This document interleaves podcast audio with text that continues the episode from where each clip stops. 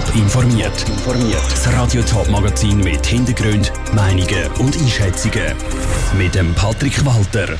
Warum die Rücktrittsforderung von der CVP an die Zürcher Stadträtin Karin Rickard bei der linken Partei auf taube Ohren stößt und wie der Kanton Schaffhausen einen schwierigen Kampf gegen gefährliche Pflanzen führt, das sind zwei von den Themen im Top informiert. Das Sicherheitsdepartement von der Stadt Zürich verteile Bewilligungen für Demonstrationen willkürlich und nach politischer Gesinnung und nicht aufgrund von sachlichen Kriterien.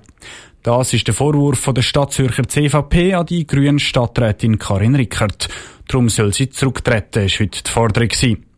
Was die Stadt Zürcher Parteien dazu sagen, im Beitrag von der Lucia Niveler. Die 1. Mai-Demonstration Zürich von linken Kreisen dürfen durchgeführt werden. Der Marsch fürs Leben, der von konservativen Kreisen kommt, hat keine Bewilligung bekommen. Aus Sicht der CVP etwas, wo wegen dem Recht auf Meinungsäußerungsfreiheit gar nicht geht, sagt Benedikt Gerd, wo im Vorstand der CVP Stadt Zürich ist. Es ist das Grundrecht, es ist nicht eine Möglichkeit, wo eine Politikerin oder ein Politiker nach politischem Gutdünken kann entscheiden ob eine Demonstration bewilligt werden oder nicht. Und eben genau das macht Karin Rickard. Darum müssen sie zurücktreten. Die Grünen haben für die Forderung null Verständnis, sagt der Fraktionspräsident der Grünen im Gemeinderat, der Markus Kunz. Ja, es ist ja offensichtlich bei den Bürgerlichen, auch bei anderen Parteien jetzt ein bisschen Mode, dass man sich auf die Forderung einschießt, dass die Stadträtin Rickard zurücktreten Das ist vermutlich schon eine frühe Form von Wahlkampf. Auch die SP hat nichts übrig für die Rücktrittsforderung, sagt Simone Brander, Vizefraktionspräsidentin der SP im Gemeinderat. Ich finde das sehr beschämend von der sogenannten Familienpartei CVP, dass sie sich jetzt an der FDP und der SVP anschließt und denen anhöselt und jetzt die gleiche Forderung stellt wie die beiden anderen Parteien. Verständnis für die Rücktrittsforderung hat die SVP. Sie ist mit der Arbeit von der Karin Rickard gar nicht zufrieden, sagt der Fraktionspräsident von der SVP im Gemeinderat, der Roger Bartoldi. Wir hätten jetzt eigentlich eher mal einen Departementswechsel angezeigt gesehen, aber die Führung die ist aus unserer Sicht wirklich nicht vorhanden und müsste eigentlich von dort gesehen sicher ersetzt werden. Die Stadträtin Karin Rickard selber hat sich zu der Forderung von der CVP nicht äußern Der Beitrag von der Lucia Niffler. Die CVP ist in der Stadt Zürich übrigens lange nicht so bedeutend wie im Rest der Schweiz. Sie hat momentan keinen einzigen Sitz im Gemeinderat.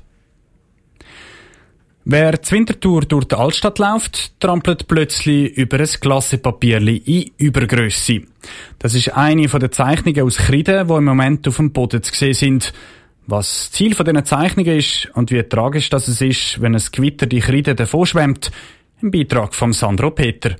Zur Wintertour sind wieder mehr Leute in den Gassen unterwegs. Das Leben kommt trotz der Corona-Krise wieder in Gang. Das hat aber nicht nur positive Seiten. Zum Beispiel lassen die Nachtschwärmer am Wochenende immer wieder Abfall einfach am Boden rumliegen. In der Corona-Krise ist das Problem noch akuter geworden als in anderen Jahren, erklärte Simon Amann, Mitglied der Arbeitsgruppe Sauberkeit der Stadt. Wir haben gemerkt in der Corona-Zeit, dass sich viele Leute im öffentlichen Raum aufhalten und ja, zum Teil unsere Papierkörbe, die meistens nur wenige Meter entfernt sind, nicht richtig wahrnehmen. Und darum haben wir ein auf die Sprünge helfen und auf die Kübel, die in der ganzen Stadt flächendeckend verteilt sind, hinzuweisen. Die Kreidenzeichnungen machen die Leute also darauf aufmerksam, wo der nächste Kübel steht. Ob das tatsächlich hilft, dass weniger Abfall rumliegt, ist nicht ganz klar. So oder so sei das Feedback aber positiv. Schließlich sind es Künstler gsi, die die Kreidenzeichnungen gemacht haben. Zum Beispiel ein übergrosser Ziegestummel oder ein Glassepapierli. Und die helfen am Ende vielleicht eben doch, ist der Simon Amann überzeugt. Das wird sicher wahrgenommen. Ich glaube, nur schon, wenn es die Leute sehen, sie machen sich nur einen kurzen Moment Gedanken und machen vielleicht erst mal den Schritt, um den Zigarettenstummel wegzurühren. Und was ist, wenn es regnen und die Zeichnungen wieder verschwinden? Nicht so tragisch, sagt Simon Amann. Es ist auch Kunst, oder? Und Kunst ist auch vergänglich. Aber ja, wenn wir Pech haben, dann kommt heute Abend ein Gewitter und es ist wieder weggewaschen. Wenn wir Glück haben, bleibt es ein bisschen länger. Aber das ist auch genau der Sinn der Sache. Der Simon Ammann von der Winterthurer Arbeitsgruppe für Sauberkeit im Beitrag von Sandro Peter. Das Jahr ist schon das zweite Mal, dass der Kreidezeichnungen der Stadt auf das Problem vom Littering aufmerksam machen. Noch eine Aktion soll es dann auch im September geben. Invasive Neophyten bedrohen immer mehr die Schaffhauser Flora und Fauna. Blumen, Sträuche und Studen, die ursprünglich als Zierpflanzen in die Schweiz gebracht worden sind, kommen nämlich immer mehr in der wilden Natur vor. Dort verdrängen sie einheimische Pflanzen und schädigen die Biodiversität. Eine davon ist der imposante Riesenbärenklau. Weil diese Pflanze sogar ein Gesundheitsrisiko für Mensch und Tier darstellt, wird der Kanton Schaffhausen diese Pflanze sogar komplett ausrotten. Lara Pecorino war im Schaffhauser Wald und hat geschaut, wie die Pflanzen bekämpft werden.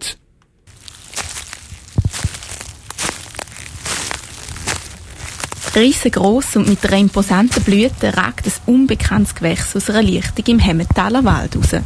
Daneben blühen goldgelbe Studen und feine weiße Blumen. Eigentlich ein schönes Bild. Nur leider gehören der Riesenbärenklau, die Goldrute und das Berufskraut, wo da blüht, zu den invasiven Neophyten. Sie breitet sich da im Wald unkontrolliert aus.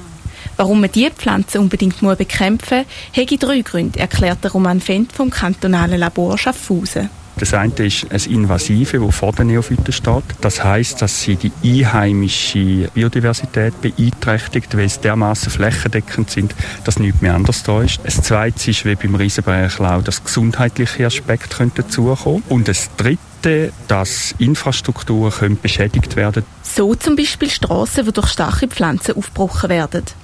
Das Jahr ist aber besonders der Riesenbärenklau im Fokus der Neophytenbekämpfung. Diese Pflanze ist nämlich ziemlich gefährlich. Der Hautkontakt mit der Pflanze kann zu Verbrennungen und Blasenbildungen führen. Darum hat sich der Kanton auch die Bekämpfung von dieser Pflanze auf die Fahne geschrieben, sagt der Roman Fendt.